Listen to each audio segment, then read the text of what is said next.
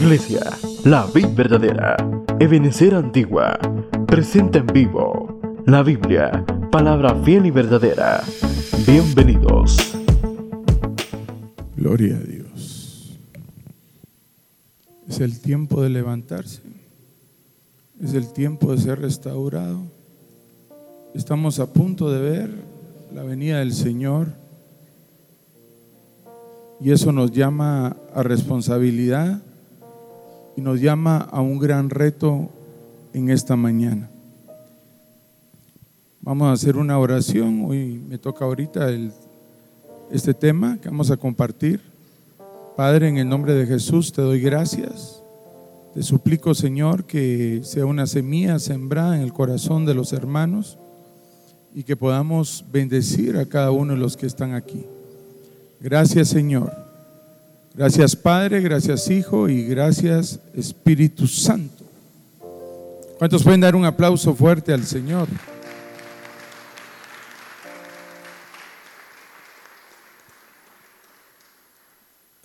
Del alefato hebreo me tocó la letra Saín y quisiera decir que la Saín es la letra 7 del alfabeto hebreo y su valor es igualmente 7. Saín número 7 nos habla de perfección. Quiera que no, eh, nosotros estamos sometidos a una perfección, a cumplir ese número 7. Entonces nosotros debemos de saber que en esa perfección estamos metidos en esta letra. Ahora entiendo por qué va jalando una letra a la otra porque es necesario que cada letra sea sembrada en nuestros corazones. Y eso es bien importante porque si no están las 22 ya ministradas, metidas en nuestro corazón, dando fruto, hermano, no nos podemos ir. Así que preparémonos, porque a eso nos ha llamado el Señor esta mañana. ¿Cuántos quieren irse con el Señor? Yo me quiero ir, hermano, yo no me quiero quedar por ninguna tontera. Así que nosotros vamos a hacer nuestro mejor trabajo, nosotros vamos a hacer lo posible y Dios va a hacer lo imposible. Cuando nos habla de perfección, yo quisiera poner un ejemplo. Y dice en el segundo libro de Reyes, capítulo 5, versículo 1, dice, y Naamán capitán del, del rey de Aram. Este era un capitán poderoso, hermano, que había llegado muy lejos. Era un gran hombre delante de su Señor, tenido en alta estima. Mire qué tremendo.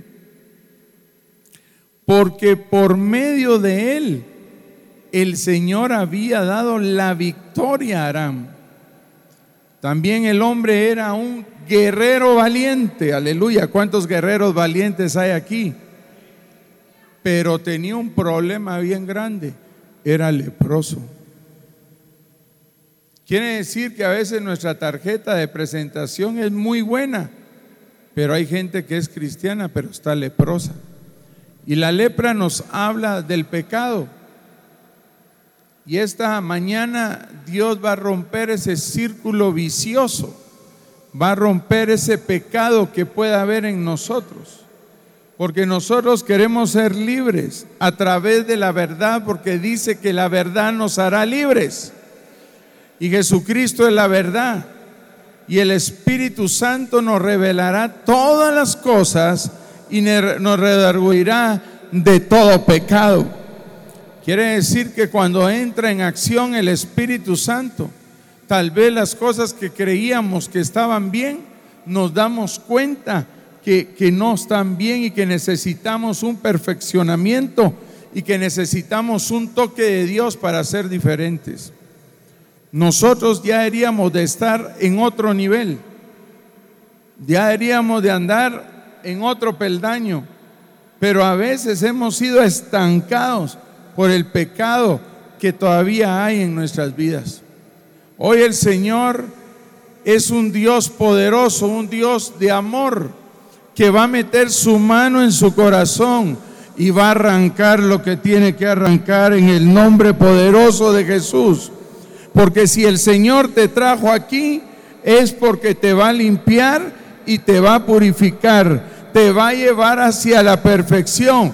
Porque el que ha comenzado la buena obra, la perfeccionará hasta el final. Porque ese es el Dios que yo conozco, que vence al maligno, que vence el pecado, lo venció en la cruz del Calvario y nos dio la oportunidad de nosotros hacer lo mismo para que cuando Él venga nuestras vestiduras estén blancas en el nombre de Jesús.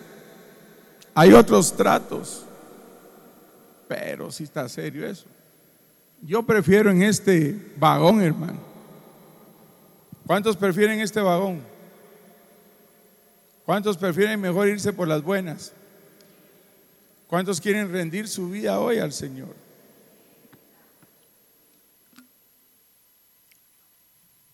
Realmente Dios nos está confrontando hoy y nos está haciendo reflexionar cómo estamos llevando nuestra vida.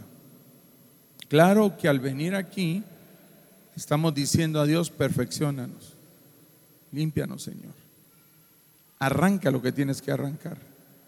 Ya no quiero esto, es que mire, nosotros tenemos que pelear con el pecado, nos tenemos que pelear de completo para que esto pueda rendir a como Dios nos quiere llevar.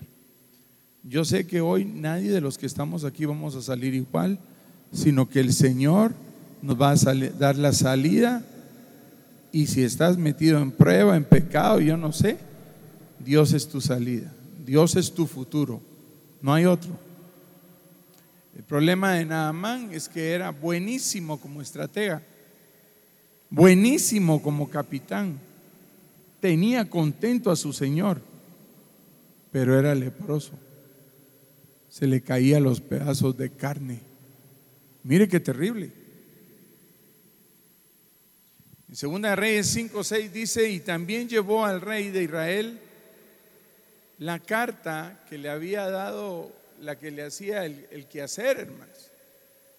Mire cómo Dios trabaja, permite que una hija de Dios vaya cabal a donde está viviendo Naamán y le dice cuando estaba planchando la ropa, Naamán, en mi tierra hay un profeta que puede sanarte. Un Dios obrando, un Dios perfeccionando, un Dios dando oportunidades. Hoy Dios nos está entregando una oportunidad de oro para tu vida y para mí. ¿Cuántos la quieren aceptar? Y entonces le dijo, con esta carta, tú vas a ir con el rey y vas a llevarla. Y entonces el, profeta va a orar por ti y vas a sanar. Y entonces dice que también llevó al rey de Israel la carta que decía, y ahora cuando llegue a ti esta carta, he aquí verás que te he enviado a, a mi siervo Naamán para que lo cures de su lepra. Bien difícil para Naamán, porque nosotros, hermanos, muchas veces anteponemos eh, nuestro eh, engreimiento, no somos humildes de corazón y Dios quiere trabajar en nuestra vida. ¿Quiénes se van a ir? Los humildes, los que tienen eh, alta estima de su vida, los van a tener que pulir más. Por eso yo quiero entregar todo orgullo, hermano. Quiero entregar toda altivez que pueda haber en mi vida. Tenemos que ser sencillos de corazón, como fue el Señor, que fue manso y humilde. Hermano, ¿qué necesidad tenía el Señor Jesucristo de pasar todo lo que pasó por nosotros? Y todavía así no entendemos lo grandioso, lo hermoso que derramó su sangre el Señor Jesús. Estamos muy, muy todavía muy vivos. Tenemos que morir a nosotros mismos, a nuestras pasiones, a nuestros deseos, a nuestra vida, hermano. Cuando nosotros hacemos eso, empezamos a vivir una vida en victoria. ¿Quién eres? Sin Cristo no somos nada. Y dice, y verás que te he enviado a mi siervo Naamán para que lo cures de su lepra. Vino pues Naamán con sus caballos, con su carro, eso nos llena de fuerza, fortaleza, mando. Aquí viene Naamán, ¿qué pasa? Y dice, y se paró a la entrada de la casa de Eliseo. Realmente Naamán era una figura pública tremenda. Estaba en la entrada de la casa del profeta Eliseo. Y Eliseo, qué tremendo, ¿ah? no salió a recibir a Naamán. Y Naamán era lo que creía que él lo iba a recibir, a entrar cargado para orar por él, para decirle, mira papadito, sos sano en el nombre poderoso de Jesús. No hizo nada de eso. Tremendo Eliseo, ¿ah? le valió quién era. Y dice, ve, le mandó un mensajero. Y le dice el mensajero, dice el profeta, ve y lávate en el Jordán siete veces. Ahí es donde miramos que va a haber una perfección. La ahí nos lleva a la perfección. Siete veces. Y tu carne, tu vida, tu pecado, se, carne se te restaurará y quedarás limpio. Pero mire la actitud de Naamán. Por eso le digo que nosotros tenemos que luchar hoy por no ser como Naamán. Porque puede ser que haya lepra en nuestra vida y hoy el Señor te sane por completo de esto. Pero Naamán se enojó y se iba diciendo, se fue. He aquí yo pensé, esto no es de pensar, es de actuar. Cuando Dios te da una orden, hay que hacerla. Si Dios te dice brinca siete veces, pues brinco siete veces como canguro. Si me dice que me tiro al suelo, pues me tiro al suelo. Y si tengo que dar vuelta en la tierra, doy vuelta en la tierra porque es una orden de Dios.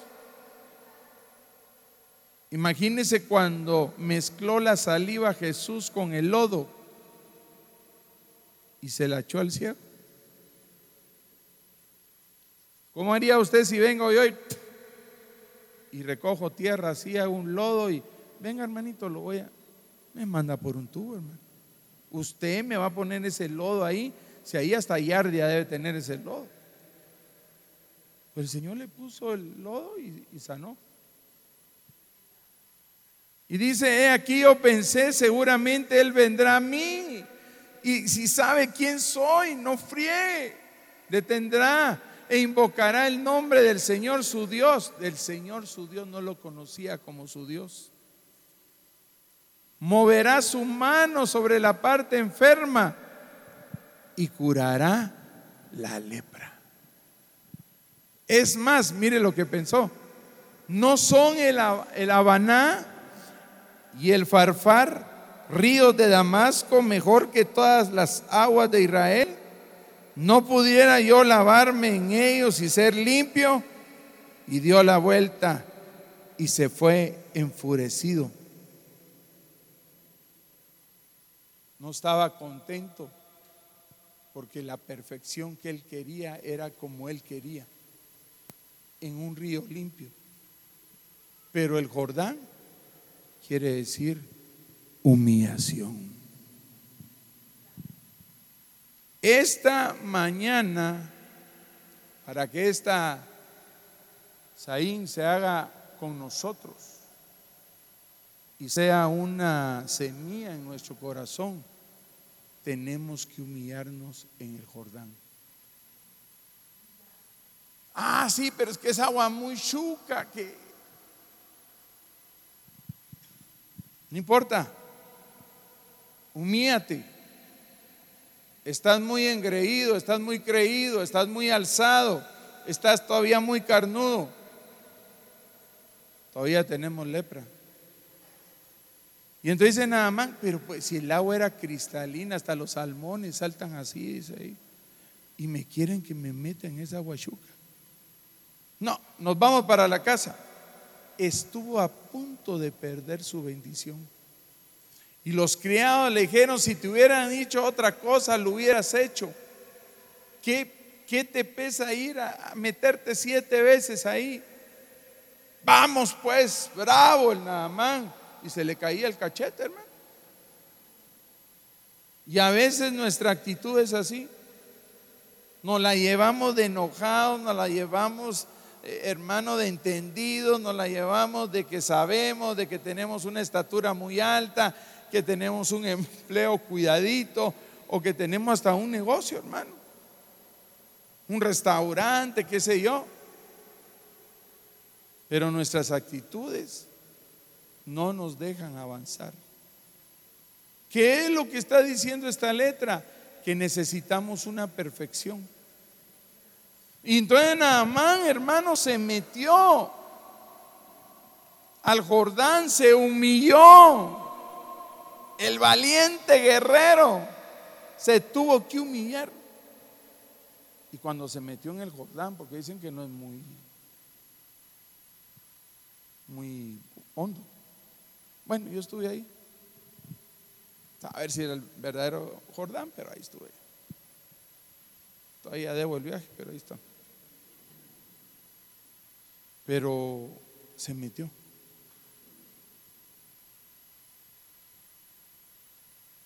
Empezó su perfeccionamiento. Bueno, ya me ensucié y salió. Puchis, solo salí negrito y se me sigue cayendo la carne. Pero como este dijo, el profeta dijo que siete veces, voy a probar la segunda. Y se metió a la segunda y ya sintió más rico porque el Señor empezó a actuar en él.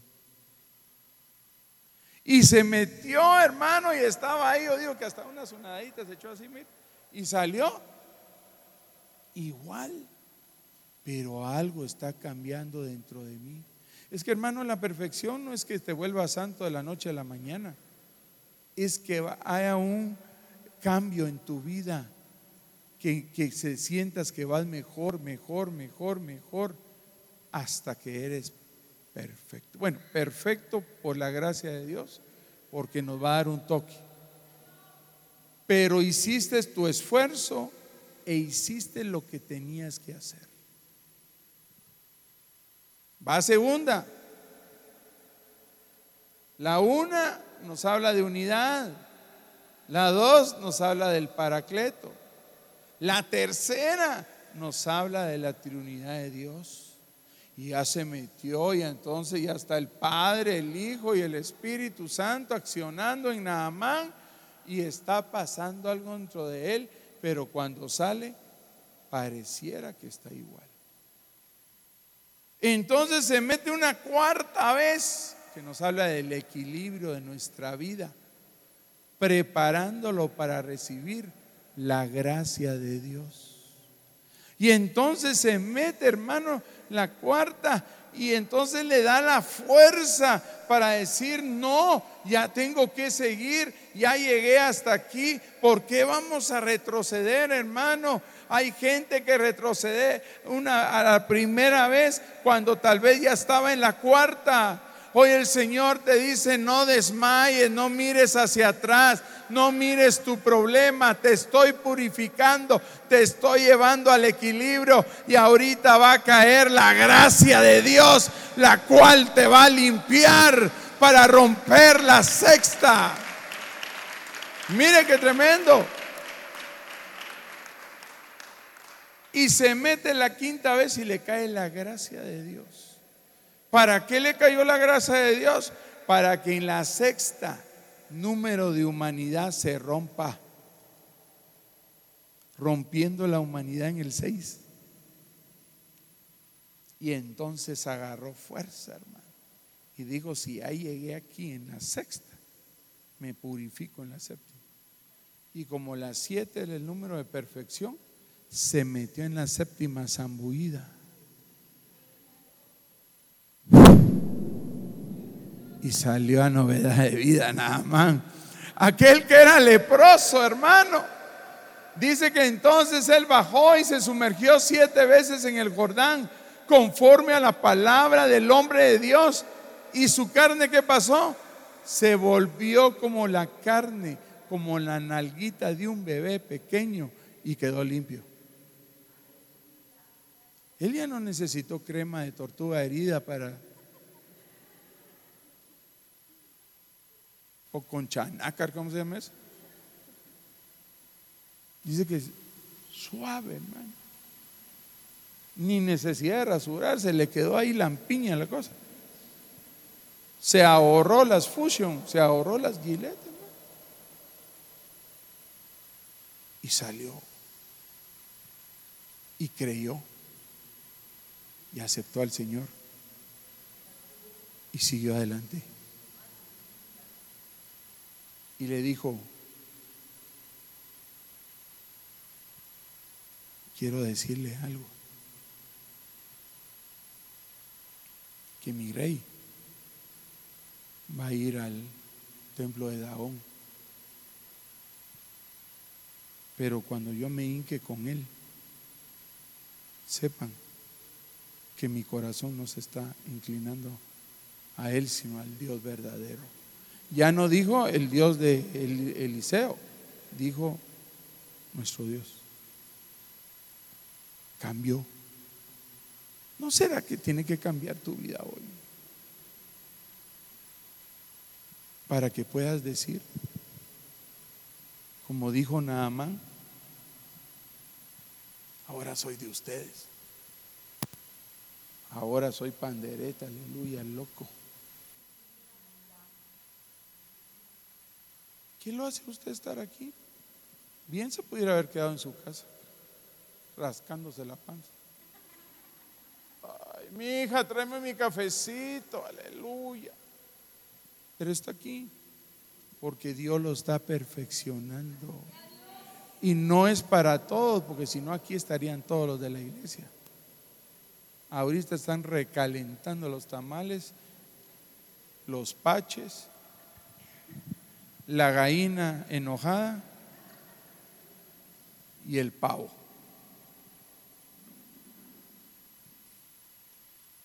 Pero Dios nos ha dado la oportunidad, como se la dio a Naamán, que a través de esa letra que nos habla de perfección, vayamos limpiando nuestra vida, hermano. Yo quiero que toda lepra que podamos tener todavía sea quitada hoy. Amén.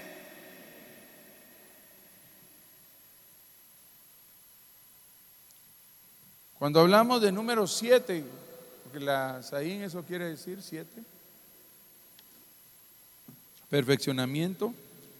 Siete días fue hecha la creación. Qué tremendo, hermano. ¿Por qué no fue ocho? Sino que siete que nos hablan de perfección. Y reposó Dios, dice, en el séptimo día. Siete días tiene la semana.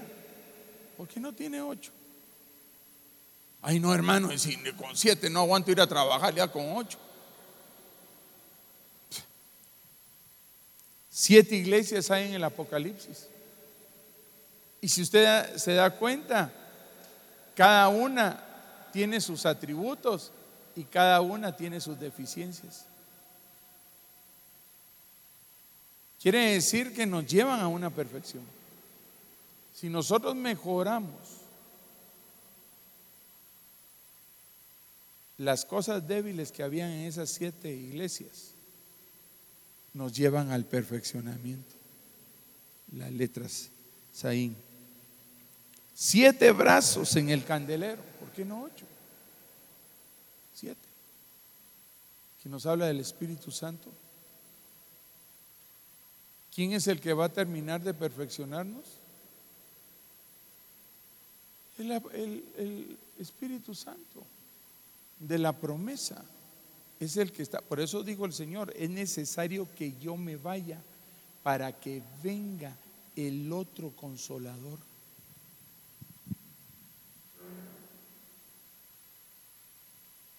Hermano, Dios ha hecho una obra perfecta en nosotros. Que nosotros la echemos a perder son otros 20 pesos. Pero el Señor lo que quiere es que seas perfeccionado. Pero hay gente que está estancada. ¿Ya se conformó como está? Y quiero decirle algo, que en las cosas de Dios no hay límites.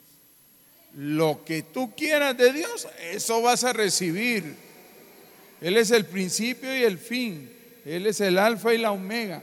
Lo que yo quiera de Dios, eso voy a recibir esta mañana. Por eso usted va a ser atribuido hoy de una gran bendición espiritual.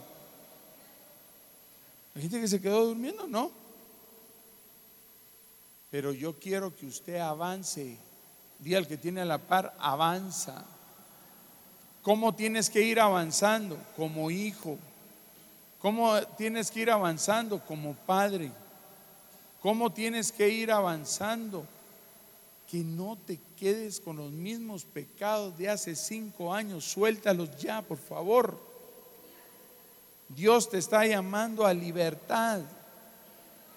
Dios te está llamando a que no seas más estancado. Ahora, tu vida en cierta manera puede estar bien.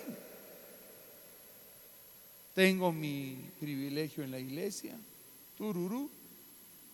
No hay nadie como yo.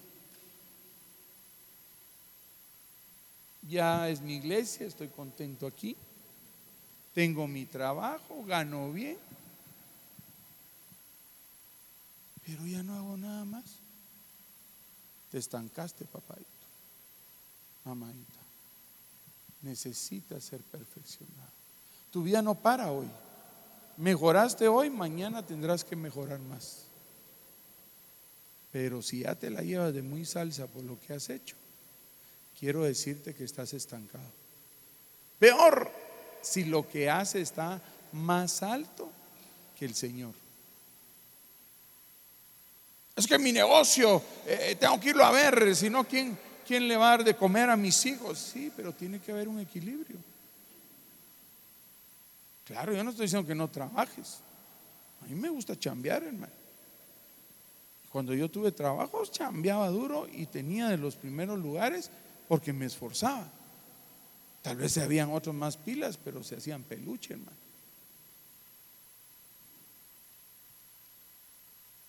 Fíjese que empresas que no eran mías, yo las agarraba como si eran mías.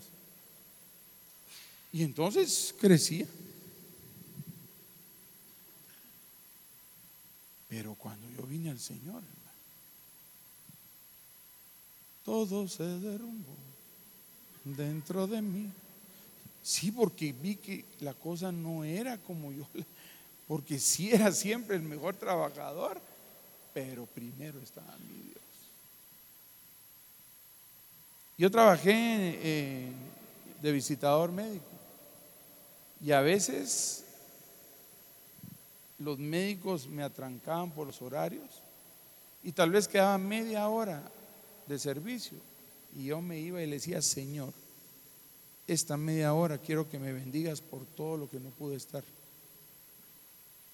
Una cosa te pido, que encuentre parqueo. Hermano, encontraba parqueos tal vez de una persona se había ido, cabal cabía mi carro. Chica decía yo, Dios está conmigo. Pero no puedes pararte en que lo que haces es mayor que lo que Dios quiere darte. Equilibra tu vida espiritual. Hay gente que solo trabajo, trabajo, trabajo, trabajo, trabajo, trabajo. Y aquí también va privilegio, privilegio, privilegio, privilegio. No está bien, tienes que equilibrarte. Porque si quieres ser perfeccionado por la palabra, por la letra Saín, hermano, tenemos que tener una vida equilibrada para que el Señor nos pueda perfeccionar.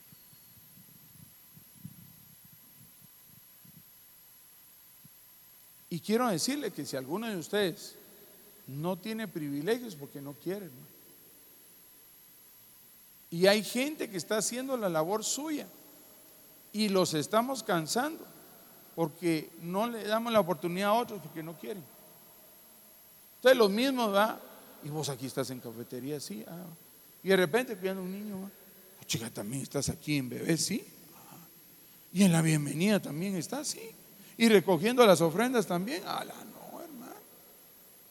Y otro sentadote ahí que no quiere hacer nada. Ese no quiere ser perfeccionado. Yo creo que esta iglesia nos están llamando a otro nivel.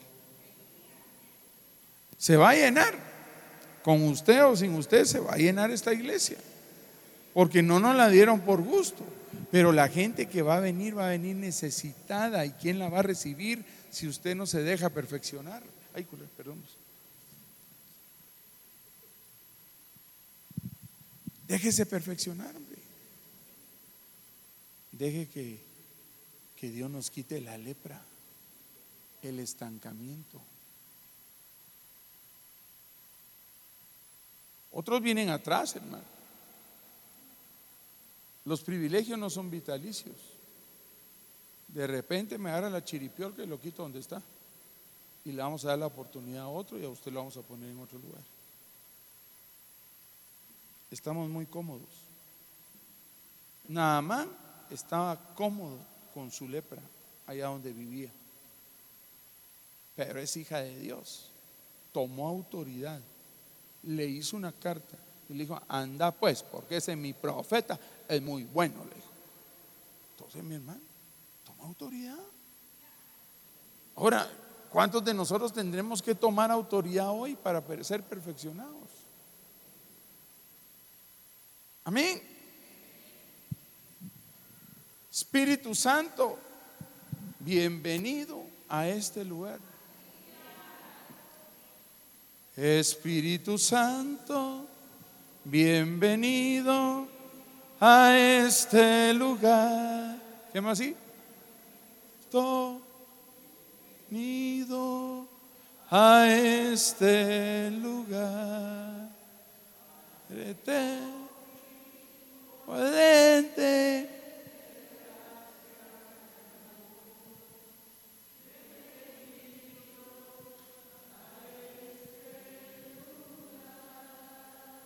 Ahora le vamos a dar la bienvenida a los tres, solo así por así.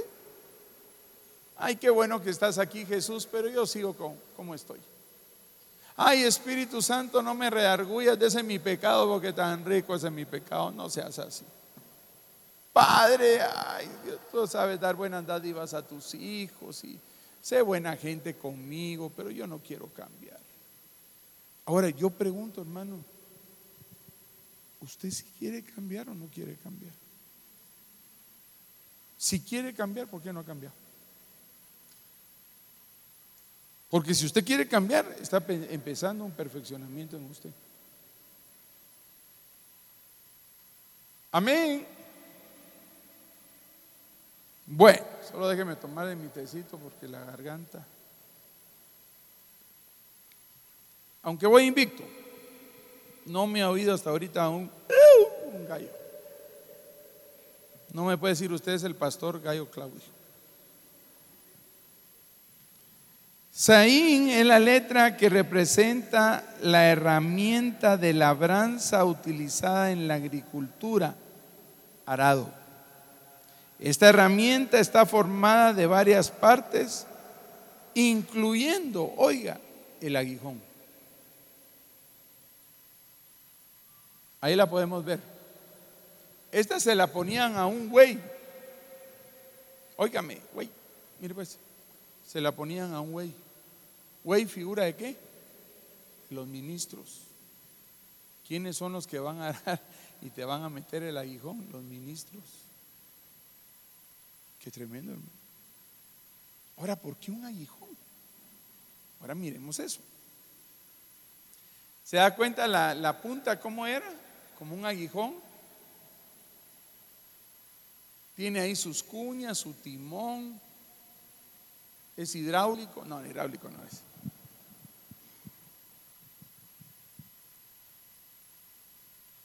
El aguijón. Este estímulo representaba las pruebas que nos acontecen y que son para corregir y dirigirnos. ¿Para qué sirve el aguijón? Para dirigirnos, para guiarnos. Por eso el arado va recto, ¿va? Usted no mira que va así, ¿va? Va el buey así despacito y va metiendo el, el arado, va metiendo el aguijón. Pero dice que es necesario, que es un estímulo que representa las pruebas que nos acontecen, que son para corregir y dirigirnos. Quiere decir que nosotros, hermanos, que nos querramos hacer los quites, nos atraviesan el aguijón. Qué tremendo va. ¿Quién quiere un aguijón? Nadie, hermano. Nadie.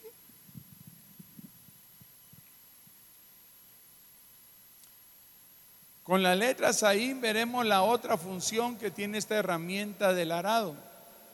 Saín, y que es no solo la punta de la herramienta del aguijón, sino toda la herramienta en sí que va unida al yugo. Saín es la herramienta que permite partir la tierra. La tierra figura de qué es? De nuestra alma. Hundiendo profundamente el aguijón en ella. ¡Ay! Que llevada por los bueyes, separa y prepara la tierra para que reciba la semilla. Es hacer el surco o el corte. Mire tremendo. Quiere decir que si esa tierra sintiera, ¿cómo diría, hermano? ¡Ay, ay, ay! Pues así hace el aguijón. Qué tremendo, hermano. Ahora dice que el aguijón prepara la tierra para que se pueda sembrar la semilla y entonces germine y tenga mucho fruto. ¿Es necesario el aguijón? Pregunto, ¿ya después de la semilla puesta es necesario el aguijón? Ya no. Quiere decir que el aguijón es para un tiempo. Lo que nos están perfeccionando. Para que cuando cae la semilla, que es la palabra, el esperma, crezca como árbol frondoso. ¿Cuántos se alegran por eso? Aguijón quiere decir o púa. Puede ser un fastidio o una discapacidad corporal. Más adelante dice puede ser una enfermedad. Hermanos, ¿cuántos les gustaría que el Señor les quitara el aguijón? Ay, a mí también, hermano. A veces está uno que ya no aguanta ya pide pelo.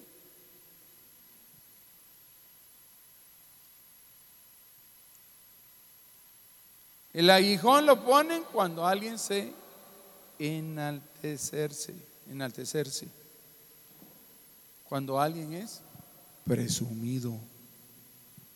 Cuando alguien es soberbio. Cuando alguien es engreído. Cuando alguien es orgulloso.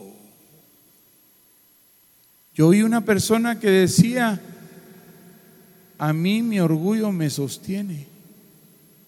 Le dieron una planchada, una limada tremenda. Porque si algo le cae mal al Señor son los orgullosos. ¿Cuántos hay aquí que el Señor les cae mal a usted? Por orgulloso, por engreído. Mire, hermano, y a veces somos orgullosos y no tenemos de qué ser orgullosos, no tenemos ni dónde caer muertos y orgullosos. Estamos peor.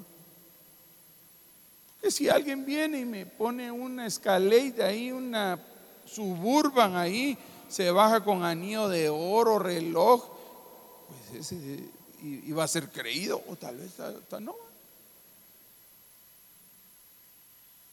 Hoy el Señor vino a quitarnos lo creído, aunque no tengas nada.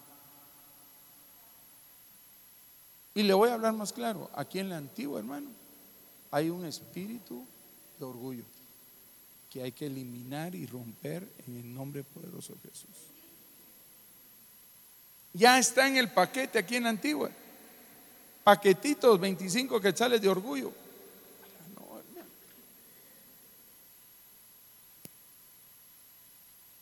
Qué rico que digan que eres noble, ¿ah? No a vos, noble. que antes eras un orgullosazo y que el Evangelio te hizo un hombre de bien, humilde.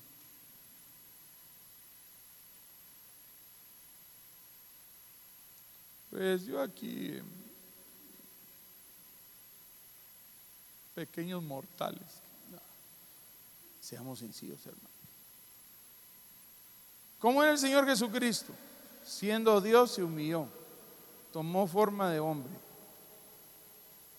y decía, ¿cómo es posible que este diga que es el Mesías si anda con esos borrachos, anda con esas mujeres?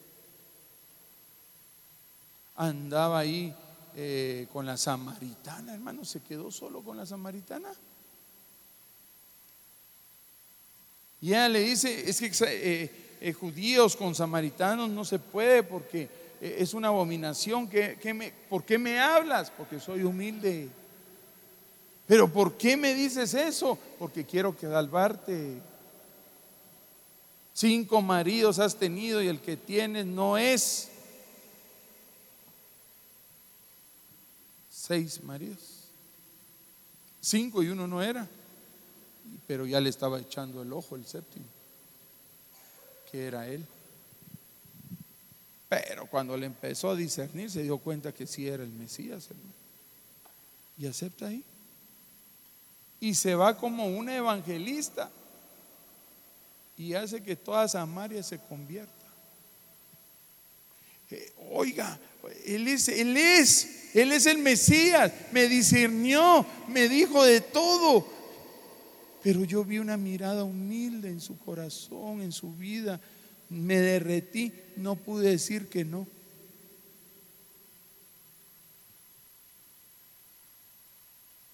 ¿Cuánto es lo más que has logrado?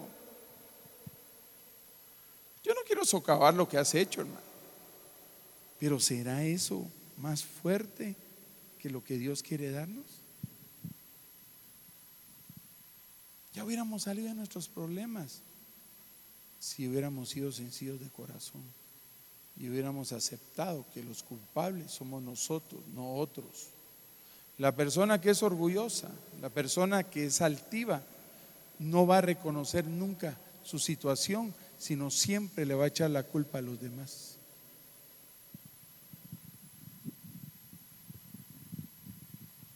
Cinco cosas. Ahora, ¿qué hace el aguijón?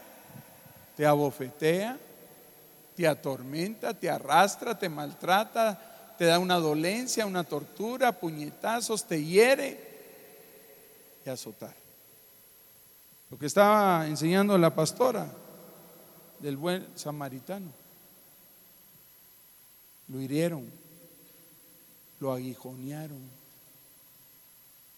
pero lo llevaron a la iglesia. ¿Dónde te van a sanar en la iglesia? ¿Dónde te van a transformar en la iglesia? Si usted agarra como un refugio esta casa, usted se siente feliz. Usted no necesita otra cosa, usted quiere estar aquí como está el día de hoy.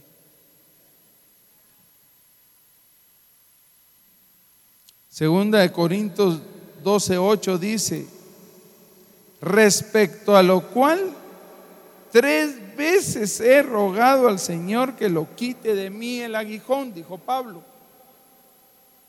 Ahora, ¿por qué no se lo quitaba el Señor?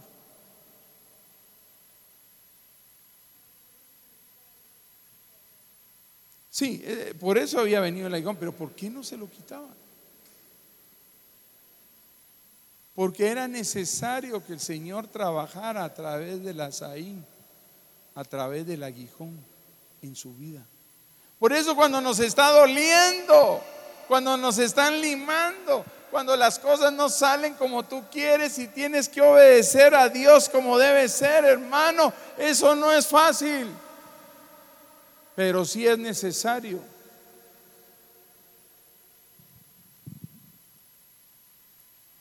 Ahora Dios le dio la clave a Pablo porque dijo, y me ha dicho, bástate mi gracia, porque mi poder se perfecciona en la debilidad.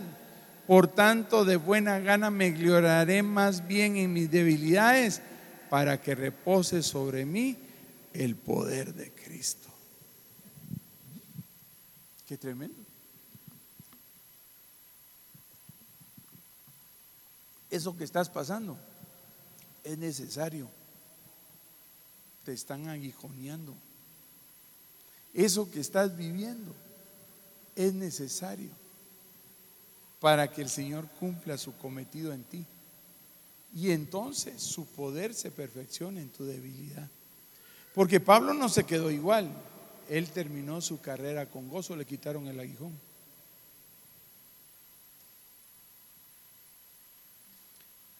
Primera de Samuel 1:15 dice, pero Ana respondió y dijo, no, Señor mío, soy una mujer angustiada en el espíritu, estaba enferma en el espíritu. En Primera de Samuel 1:10 dice, ella con amargura de alma oró a Jehová estaba amargada en el alma. ¿Cuántos cristianos amargados en el alma porque no le salen las cosas como él quiere? Tenía dos mujeres, puro poncharelo, de nombre una Ana y otra Penina. Penina tenía hijos, pero Ana era estéril.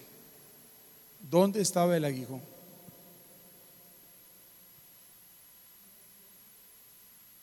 en el vientre, dice la hermana Lolita. ¿Estaba en el espíritu? ¿Estaba en el alma o estaba en el cuerpo? La esterilidad estaba en el cuerpo, porque el aguijón lo ponen en la carne para que te duela. Entonces venía Penina y a cada rato embarazada, hermano, cada año le daba un bebé al otro y, se la pasaba llevando con la panza y la otra amargada, amargada, amargada, subía al templo, pero no había entendido por qué del aguijón. Hasta que llega un momentito y le dice eh, al Señor y empieza a platicar con él y le dice, mira, realmente yo he venido todos estos años al templo amargada, afligida, y estéril. Le dijo el Cana, no soy yo mejor que diez hijos, porque Penina le había dado diez hijos, uno por año. Como antes, hermano, las familias no eran como usted ahora aquí. Estaba viendo cómo se hacen los quites, ¿va? Porque ahora, hermano, ya, ya traer tres, ah, hay que ser valiente.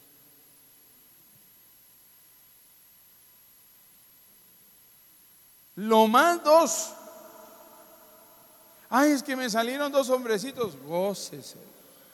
Ay, que me salieron dos mujercitas, pues se los van a gozar otros, pero gócese.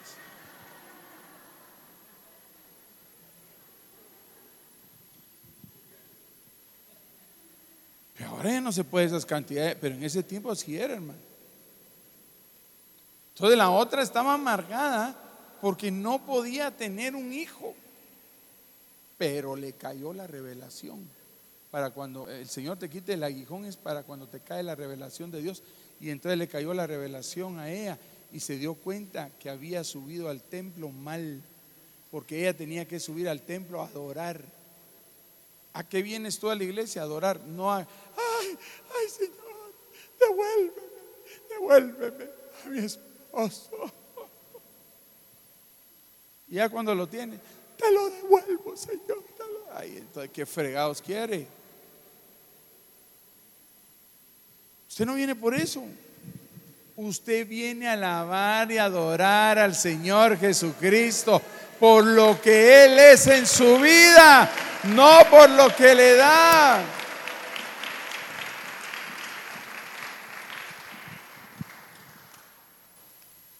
Y entonces, le digo, Señor, si tú me das un hijo, yo te lo doy. Mire qué valiente. Y así fue. Ella regresó supuestamente estéril, ya no, regresó ya sana. El cana se puso a las pilas y ahí nació Samuelito. Y lo fue a entregar al templo. Y cada año le llevaban, cada año le llevaban su túnica, porque ya había crecido. Póngame atención ahí, no, no mira la clavera de mi esposa.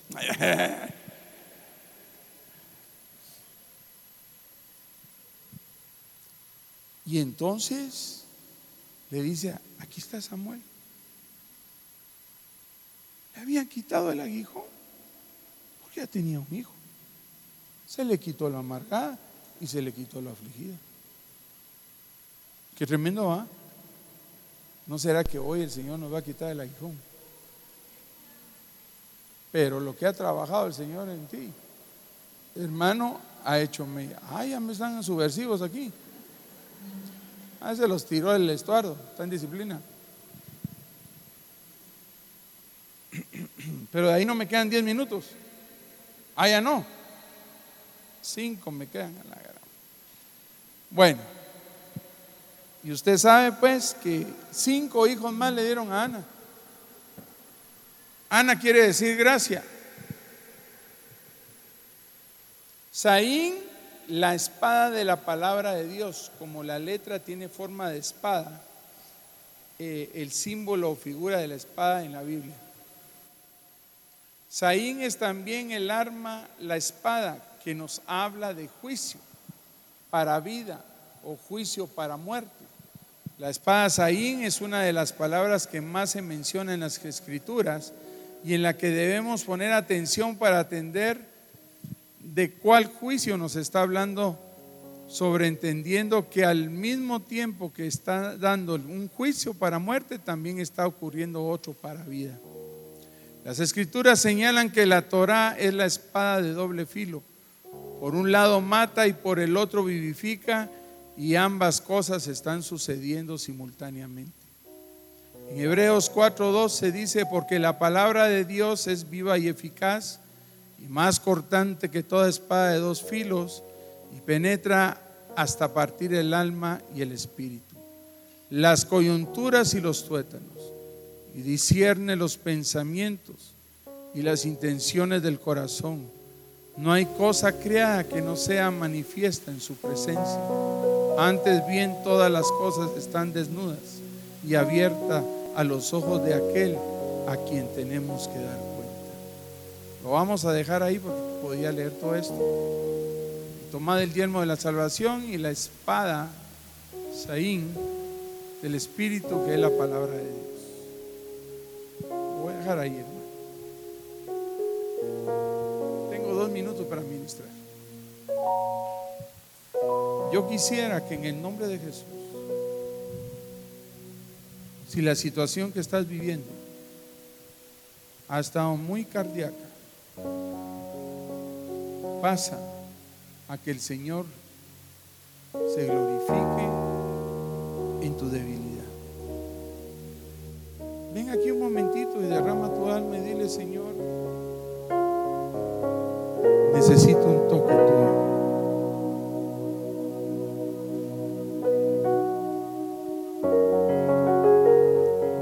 Ya no aguanto el aguijón.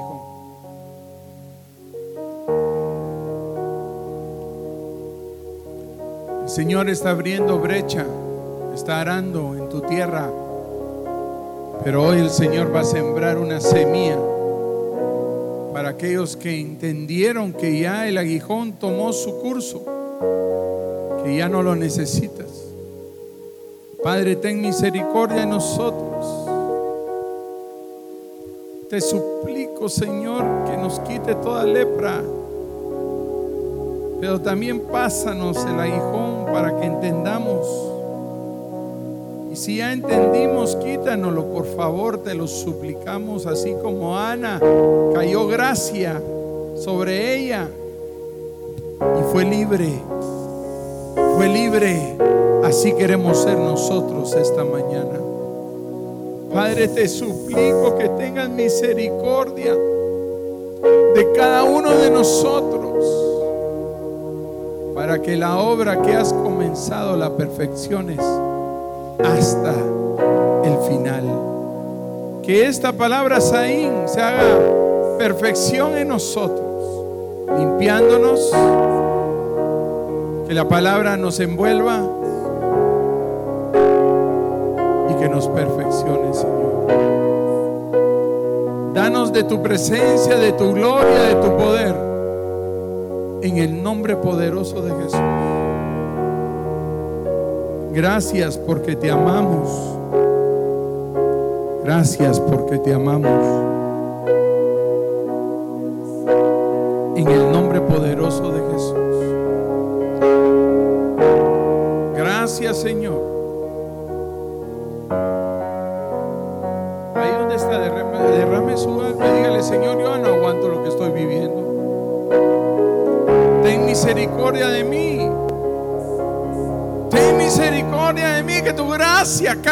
Sobre mí hoy. Dame tu oportunidad, Señor.